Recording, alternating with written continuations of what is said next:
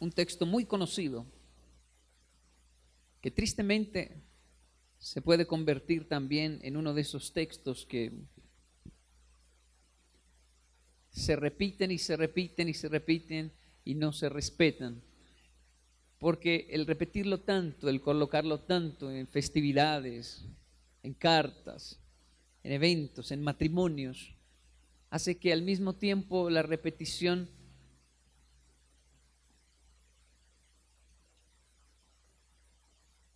le haga perder su eficacia por la incapacidad de profundizar en el mismo. Y sé que es conocido, usted lo va a escuchar y va a decir, claro que sí, lo conocemos. El texto dice así, si yo hablara lenguas humanas y angelicales, pero no tengo amor, he llegado a ser esta versión me gusta más. Si yo hablara lenguas humanas y angelicales, he llegado a ser como metal que resuena o címbalo que retiñe.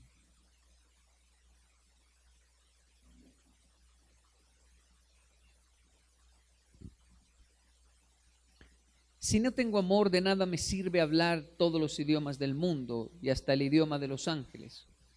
Si no tengo amor, soy como un pedazo de metal ruidoso, soy como una campana desafinada. Si no tengo amor, de nada me sirve hablar de parte de Dios y conocer sus planes más secretos.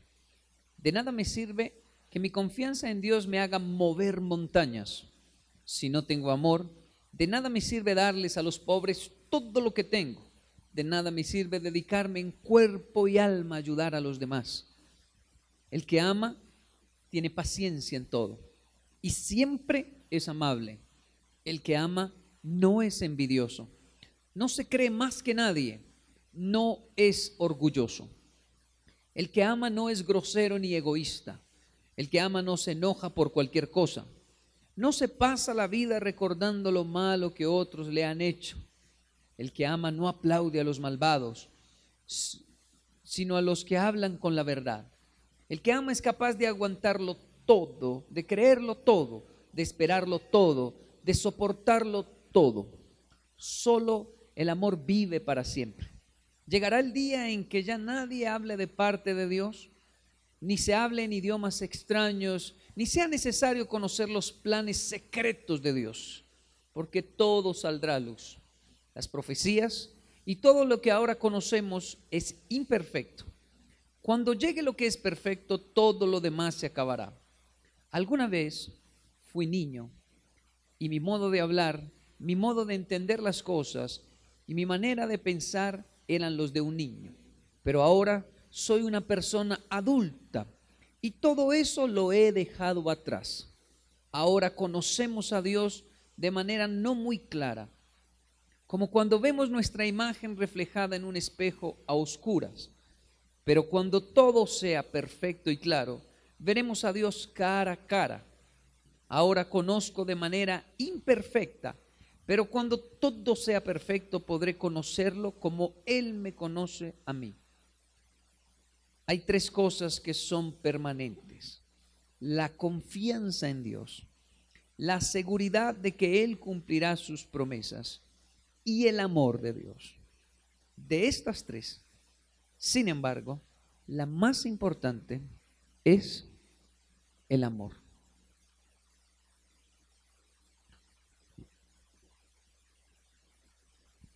El texto de Corintios 13 habla sobre la verdadera madurez.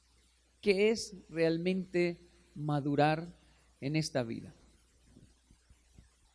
No madura la persona que tiene muchas experiencias.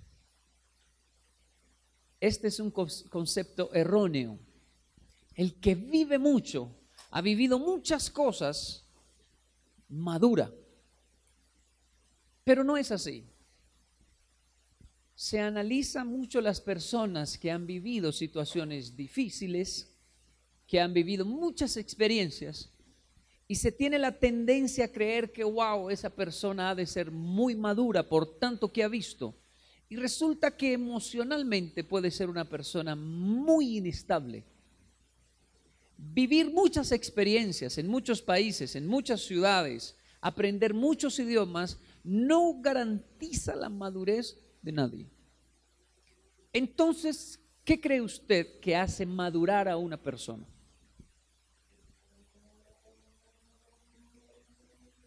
No madura la persona que tuvo muchas relaciones. He tenido 14 novios, 34 esposas. He tenido cuatro esposas y 14 hijos. Ha de ser una persona muy madura, porque bien o mal ha conocido cuatro esposas, ha tenido 14 hijos, ha sido padre 14 veces, ha de ser a la final muy madura. Usted y yo conocemos muchas personas así, con una inestabilidad emocional impresionante, como si no hubiesen vivido nada en sus vidas. Niños emocionales que no maduraron porque el tener muchas relaciones con personas no garantiza la madurez de nadie.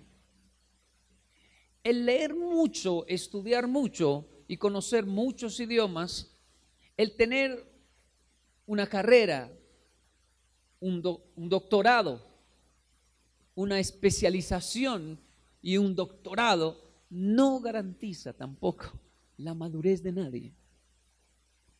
Usted puede estudiar prepararse muy bien, estudiar lo que usted considera lo más importante para su vida, tener una carrera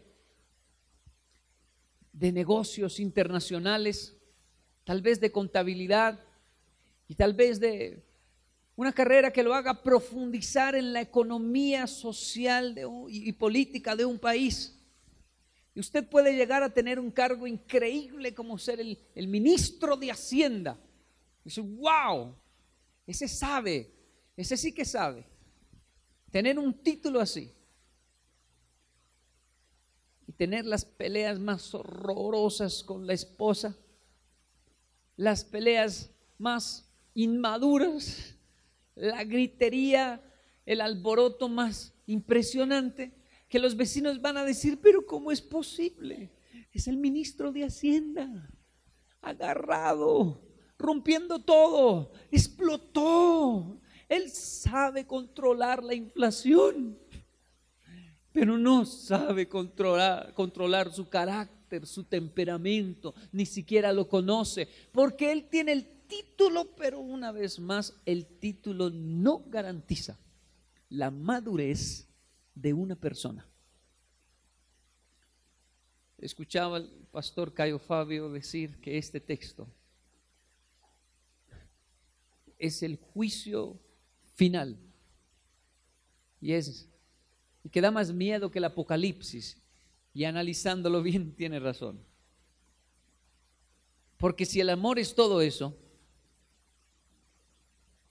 el que ama tiene paciencia en todo, es amable, no es envidioso, no cree, se cree más que nadie, no es orgulloso, no es grosero ni egoísta, no se enoja por cualquier cosa, no se pasa la vida recordando lo malo que le han hecho, no aplaude a los malvados, sino que habla con los de la verdad. Es capaz de aguantarlo todo, es capaz de creerlo todo, es capaz de esperarlo todo, es capaz de soportarlo todo. Wow. Eso me da más miedo que el Apocalipsis porque evidentemente lo que me está diciendo el texto es, usted no sabe amar. Usted no ama de verdad. Lo único que realmente nos hace madurar, escuche esto por favor, es amar. Cuando usted realmente ama sin esperar nada a cambio. Este es el juicio final. Cuando usted y yo amamos y se sufre por ese amor, entonces se madura. Una mujer puede haber tenido tres esposos, trece, 13 hombres y ufanarse decir, yo soy experimentada, yo tuve 13 relaciones ya. Otra pudo haber tenido solo una, solo un esposo, pero lo amó de verdad. Esta otra no fue tonta, no se dejó engañar y más bien engañó o tal vez supo pilotear el asunto, enfrentó y fue cambiando y dice, mire, yo sí soy recorrida, tuve 13 relaciones y yo soy muy vivida y yo sí soy fuerte y yo sé cómo son los hombres. En realidad es incompetente emocionalmente porque no amó a ninguno de los trece. Pero la otra, que solo amó a uno y lo amó con todo el alma. Y éste la traicionó, la dejó, pero ella lo amó y sufrió su amor. Es increíble cómo desarrolla en ella una madurez, una capacidad de ser madre, una capacidad de comprender la vida, una capacidad de vivir gracias al amor. En otras palabras, y para terminar, solo amar nos hace madurar de verdad. El problema es que nuestro egoísmo dice, yo amo si me aman, pero eso no es amor. Es un negocio. Si me ama, lo amo. Porque no nos gusta perder. ¿A quién le gusta perder? Pero el amor no es un negocio de ganar o perder. El amor es sufrido. Y solo quien ama madura de verdad. Solo quien ama y sufre el amor. La Madre Teresa de Calcuta fue quien dijo esa frase sobre el amor. Ama hasta que duela. Que si duele es buena señal. Ama hasta que duela, que si duele es buena señal. Una pregunta en este final. ¿Le ha dolido amar alguna vez? Si lo han traicionado, si la han dejado, si lo han dejado, si ha sufrido en el amor. O usted dice, no, yo soy tan maduro que he hecho sufrir a todo el mundo. Porque yo soy una abeja, pastor. Yo, ¿O ha sentido alguna vez el sufrimiento del amor? O tal vez es usted de aquellos que dicen, no, no, no, no, no, a mí no me ponen a vivir de ilusiones, a mí no me van a poner a perder, o me ama, o se arma un lío horroroso.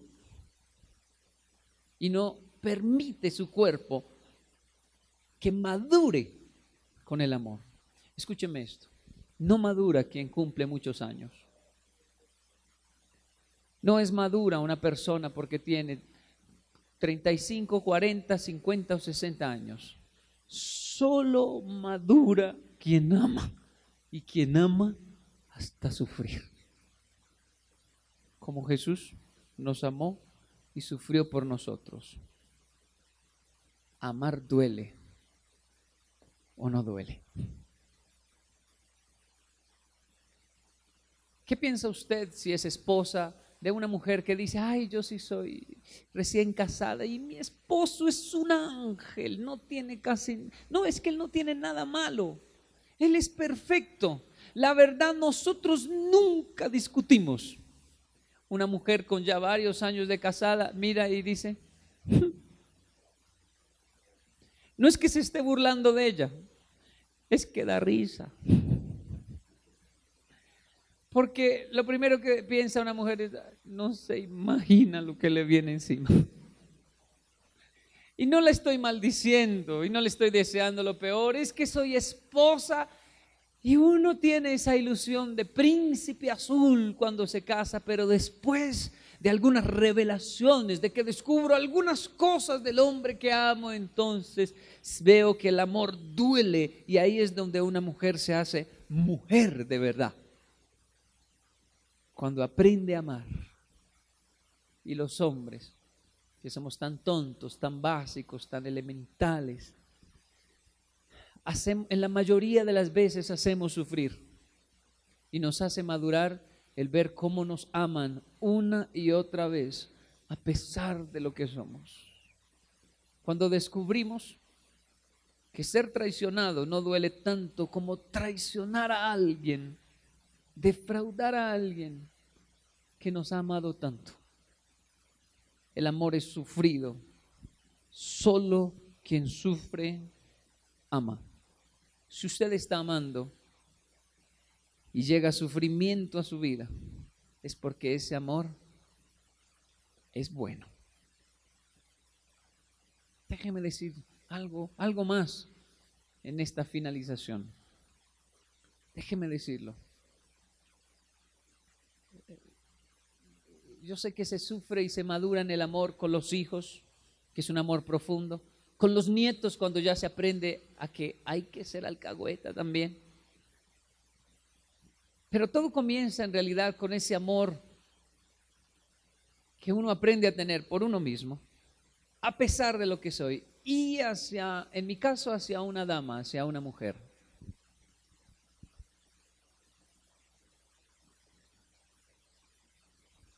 ¿Vale la pena amar a una mujer? ¿O no? ¿Usted qué dice? Oiga, estoy enamorado la llevé a cine, le gasté hamburguesa el corral, son caras, son caras, pero le gasté un helado también. No comimos, fuimos a cine, nos gastamos. Gasté mucho dinero, pero estaba feliz. Es más, ni en taxi, ni en bus, solo taxi. Porque, porque me hace sentir feliz. Y eso lo repetí unas 10 veces siempre, una vez al mes, mis ahorros, todo, allí para hacer feliz a esta mujer. Y después de un año de tantas salidas, ella me dice, no sé, tengo que decirle que tal vez yo no lo amo a usted realmente. Démonos un tiempo.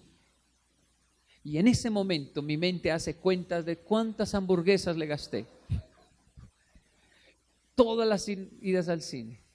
Me gasté un montón de plata con una niña que me dijo que nos diéramos un tiempo. Pero yo como hombre digo, así me dejen, lo haría una y otra vez, porque estar al lado de una dama, caminar al lado de una mujer, estar al lado de una mujer, vale eso y todo el mundo. ¿O no? No, no lo vale. Usted dice que no, pero ahí va a estar gastando otra vez. La prueba de que sí lo vale es que usted va a hacer, yo no vuelvo a amar de esa manera. Me tomaron de bobo, de tonto. Y muy pronto va a estar enamorado de... Yo la invito. Yo la invito. Yo pago. Yo. Pero salga conmigo deme la mano. Amar vale la pena. Vale la pena. Algunos o algunas no, no es que traicionen y digan denos un tiempo, algunos se nos van, fallecen, ya no están con nosotros. Pero dígame si no, valió la pena cada momento que vivimos juntos. Valió la pena. Porque amar vale la pena, aunque duela, aunque duela. Y solo amar nos hace madurar. Un mensaje para los jóvenes. Si se enamoran, tenga en cuenta, duele, tienen que doler No se enamore creyendo que va a ser solo un mar de rosas. Van a haber problemas. Si se casa, oh, sí que duele. Duele tanto, duele tanto, que cuando alguien dice, nos vamos a casar, los casados hacen... Hmm". Y ese hmm, transmite un, Dios mío, ¿es que es terrible? No, no es terrible, es peor. ¿Cómo así? Le llaman matricidio, le llaman lo perdimos, le llaman usted ya grave, usted no se imagina. Algunos padres dicen, no haga eso, no haga eso. Pero la gente se sigue casando. ¿Sabe por qué? Vale la pena. Vale la pena. Cada pelea, cada llanto, cada pleito, cada dolor, vale la pena. Amar vale la pena. Y algunos dicen, es que yo sufrí tanto en el amor que ya estoy curtido, curtida. El amor nos hace es madurar en realidad. Quien ama de verdad, madura, crece, aprende a amar.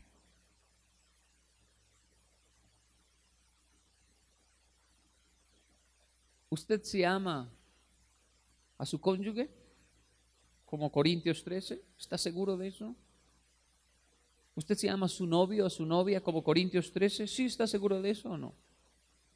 Ahí como acabamos de leer, hagamos la prueba. Que usted estuviese aquí con su cónyuge o con su novio, su novia, y después de escuchar el mensaje, él o ella lo mire, el mensaje, él o ella lo mire y le diga, ¿sabe qué? Escuchando ese mensaje, pastor, Kenji tiene la razón. Yo no lo amo como debería amarlo. Yo no la amo como... Perdóneme, yo, si lo amo de verdad, tengo que decirle la verdad. Yo no le convengo.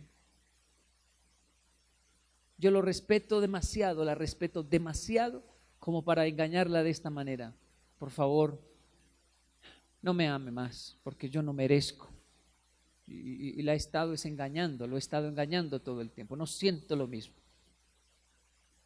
Perdóneme. Y que le diga eso. Wow, eso sí es amor. ¿Usted qué diría? Gracias. Ahora sí me siento respetado por alguien. ¿Sí?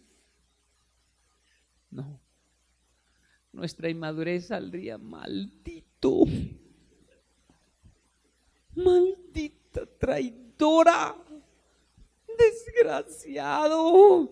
Me engañó. Devuélvame el dinero de la hamburguesa del corral. Mis horas. Bandida. Bandida. No sabes lo que has hecho con mi vida. Y lo que más me duele es verte tan tranquila. Mi egoísmo, mi dolor va a hacer que yo mire y diga, no, porque no amamos de verdad. Cuando un hombre madura y toma la, mano de su esposa, y yo lo he visto esto muchas veces, y toma la, la mano de su esposo y dice, Señor, ya llévatelo. Pero escuche, no es que quiera que se muera. Ella lo ama, ella lo ama. Lo que pasa es que no lo quiere ver sufrir más ese cáncer. Y mi abuelita decía, estoy orando para que se vaya. ¿Cómo puede una persona que ama tanto desear que el otro se vaya? Porque lo ama tanto que no lo quiere ver sufrir. No lo quiere para ella, no lo quiere para él quiere que no sufra más. Y mi abuelo cerró, cerró sus ojos y expiró. Y ella sintió el abandono, el dolor, pero descansó. Falleció, sí, pero por fin qué bueno. Descansó. El amor nos hace madurar al punto que mata nuestro egoísmo. Que hoy piensa en una hamburguesa.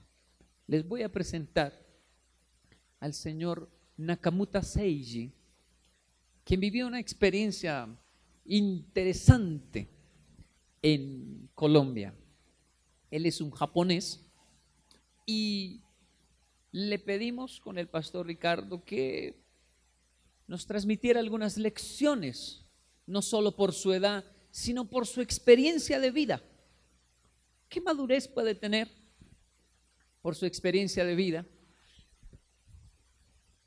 en este tema de hoy? Y aceptó, voy a servirle de traductor para que él termine mi intervención.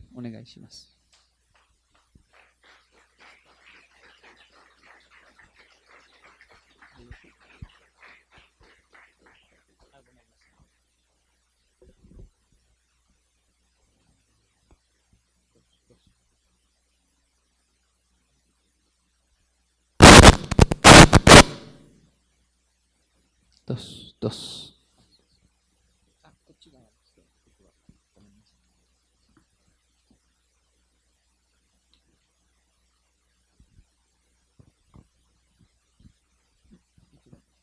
え皆さんおはようございます日本の南にある町福岡から来ました中村誠二55歳です Muy buenos días, mi nombre es Nakamuta Seiji, vengo del sur de Japón, en un lugar llamado Fukuoka.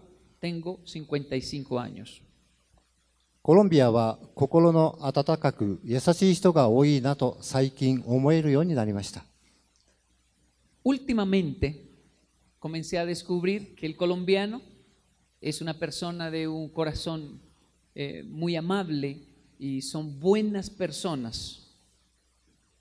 どうして最近なのかというと仕事をするためにコロンビアに3年半前に妻と招かれ 1週間の間何もしないでホテルで待って結局コロンビアでの仕事がなくなったと言われドイツに行かなければいけないと言われました ¿Por qué digo que descubrí últimamente esto sobre el colombiano? Y es que llegué a Colombia hace tres años y medio con mi esposa. Eh, Vinimos por una propuesta laboral y estuvimos una semana en un hotel esperando que nos llevaran a la empresa. Pero nos llegó un mensaje de que se había acabado el trabajo y teníamos que dirigirnos hacia la otra sede en Alemania. 妻とボゴタ・エルドラド空港でコロンビアから出ようとしたとき、コロンビアの警察に止められ、私たちの預けたバッグにコカイン8キロ、妻4キロ、私も4キロの罪で逮捕されました。 Al salir con mi esposa del aeropuerto El, eh, El Dorado hacia Alemania, la policía de Colombia nos detuvo. Encontraron 8 kilos de cocaína en nuestras maletas de equipaje, 4 kilos mi esposa, 4 kilos tenía yo, que no sabemos quién los colocó allí. 自分はラ・モデロ10ヶ月、アカシアス刑務所2年8ヶ月、妻はまだブエンパストール女性刑務所にいます。 Estuve 10 meses en la modelo, dos años, ocho meses en Acacias Meta y mi esposa aún está recluida en el Buen Pastor. えお世話になっている横井健二さんや牧師先生からこの3年半で経験したことを話してくれと言われ断ることができずに話すことにしました El señor Yokoi Kenji y el pastor me han pedido que hable algo sobre lo- mi experiencia vivida en Colombia. Me han tratado también que no he podido negarme. 私たちは無実です潔白です信じてもらえなくても最近は気になら気にならなくなりましたでもこれだけは伝えたいのです私の妻大石は潔白ですこれだけは信じてください que nosotros somos inocentes, que no tenemos ninguna culpa, ya en realidad no nos importa mucho si nos creen o no. Sin embargo, eh, no dejo de decir y de defender a mi esposa como una persona íntegra y maravillosa. 今私は妻に対して3つのことを思っています Tengo tres cosas que decir sobre mi experiencia y tienen que ver con mi esposa. 一つ目は尊敬です。 El primero es el respeto. 英語もよく知らなかった妻が、今ではスペイン語で普通に友達と話しているのです。初めてビシーターでブエンパストロに行った時、妻が私の手を引っ張り、次々に友達に紹介していくのです。Ella no hablaba nada inglés en Japón, pero es increíble cómo aprendió a hablar español. En una de nuestras visitas a El Buen Pastor, me tomó de la mano y comenzó a presentarme eh, sus amigas en, eh, allí en la cárcel. その多さにびっくりしました。私は3、4人しか友達はいなかったのに、途中でそこにいる全員に紹介されるのかと思ったくらいで、実際何人紹介されなされたのかも覚えてないし、彼女の友達が私に何か言ったとき、妻が通訳してくれました。Me impresioné con la cantidad de amigas. Pensé que me iba a presentar a toda la cárcel. Yo solo tenía tres a cuatro amigos donde estaba. Ella tenía una cantidad impresionante que yo no podía aprenderme los nombres y ella, cuando eh, sus amigas me hablaban, era ella quien me hacía las traducciones. Quiero declarar mis respetos a mi esposa por haber aprendido español. 二つ目はありがとうです。En segundo lugar, quiero decirle gracias. 死ななくてありがとう。Gracias por no morir. 妻は体が弱く、うつ病を抱えていました。私と知り合う前に2回自殺未遂をしています。とても人に言えないひどい過去を持っていて、俺が守ると言っておきながらこのざまです。Mi esposa tiene un pasado muy difícil, dos intentos de suicidio por su fuerte depresión. Cuando la conocí, yo prometí protegerla y ahora vivimos esta situación. 最悪のことだけはしないでほしい。毎日毎日そればかり思い、本当に胸が痛む日がいつまで続くのだろう。命があればきっとなんとかなる。頼むから俺を一人にしないでくれ。苦しい毎日でした。Por favor, que no piense en quitarse la vida. Todos los días no hacía sino pensar al punto que me generaba un dolor profundo en el pecho. Que por favor no inte- intentara quitarse la vida. Si se mantiene viva podemos hacer algo. Todos los días pensé en eso. 今はありがとうです。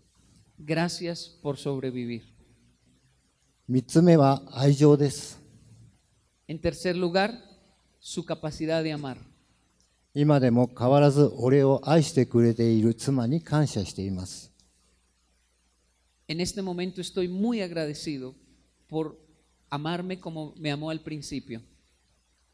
年のことです。電話で話していると突然、今だから言えるけど怒らないで聞いてねというのです。怖い気持ちを抑えて何と聞きました。El año pasado nos comunicamos y me dijo eh, por, por teléfono, eh, le voy a decir algo, pero no se ponga bravo. Yo me asusté y esperé que me iba a decir. 本当は最初の1年は殺したいぐらい恨んでたというのです。 El primer año me dijo, lo odié y quería matarlo. 私は知らない外国に行くのを嫌がる妻を強引に連れてきたのです。 Yo la traje a ella, a- la saqué del país eh, insistiéndole mucho porque ella no quería salir. 刑務所に入れられたのだから恨まれて当然です。妻は怒ったと聞いたので、私は怒ってないよ。それは普通の感情だよ。妻はごめんねと言いました。 El resultado fue quedar presa. Es claro que me tenga que odiar. Sin embargo, ella me dijo, se puso bravo por decirle que lo odié el primer año y yo le dije, no, es lógico que me odie. 私は君が謝ることじゃない。謝るのは僕の方だよ。いっぱいごめんね。 Perdóneme, me dijo ella, por haber sentido eso por usted. Yo le dije, no, perdóneme usted a mí, a mí. Tengo que pedirle perdón toda la vida por lo que sufrimos. そして聞きました。今でも恨んでいる妻は言いました。 今は恨んでないよ。いっぱい愛している。 Pero no aguanté las ganas y le pregunté, ¿todavía siente un poco de ira contra mí? Ella me dijo, no, lo amo muchísimo. 妻の愛情に感謝です。 Gracias por amarme tanto. He apren- aprendido muchas cosas en Colombia, pero la más grande de todos es el amor y el perdón de una esposa. Gracias por amarnos tanto.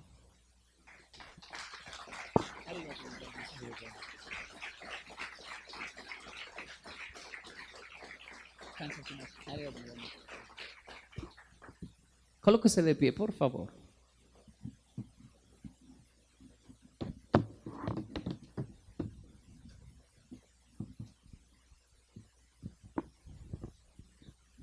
Señor Nakamuta tiene muchas historias fantásticas de la prisión. Unas me han hecho reír, otras me han hecho llorar. Pero cuando le dije, por favor, cuénteme algo de su experiencia, algo que usted diga, esta es la lección más grande, le brillaron sus ojos y me comenzó a hablar de su esposa. Solo el amor nos hace madurar en realidad. Puedo vivir experiencias horrorosas y dar mi vida por los pobres. Solo el amor me hace madurar. Puedo, puedo hablar muchos idiomas y hasta angelicales, pero solo el amor me va a hacer madurar.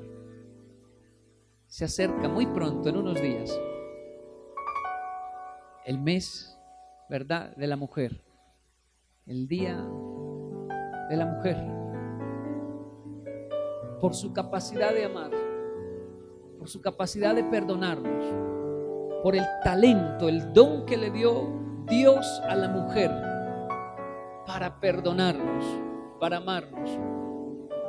Me uno a la frase del de, señor Nakamuta y digo, gracias, gracias por amarnos tanto. Mujer, no piense que perdió su tiempo, que no valió la pena porque no fue correspondida. No piense que no sirvió de nada. Amar así es lo que la hace una mujer de verdad. Amar así es lo que la hace fuerte. Amar así es lo que la hace tan mamá, tan madre, tan esposa, tan hija, tan mujer. Y no saber amar así es lo que nos hace tan tontos. Es lo que nos hace tan inmaduros a nosotros los hombres. Amar así, le aseguro que vale la pena. Señor, te damos gracias. Muchas gracias.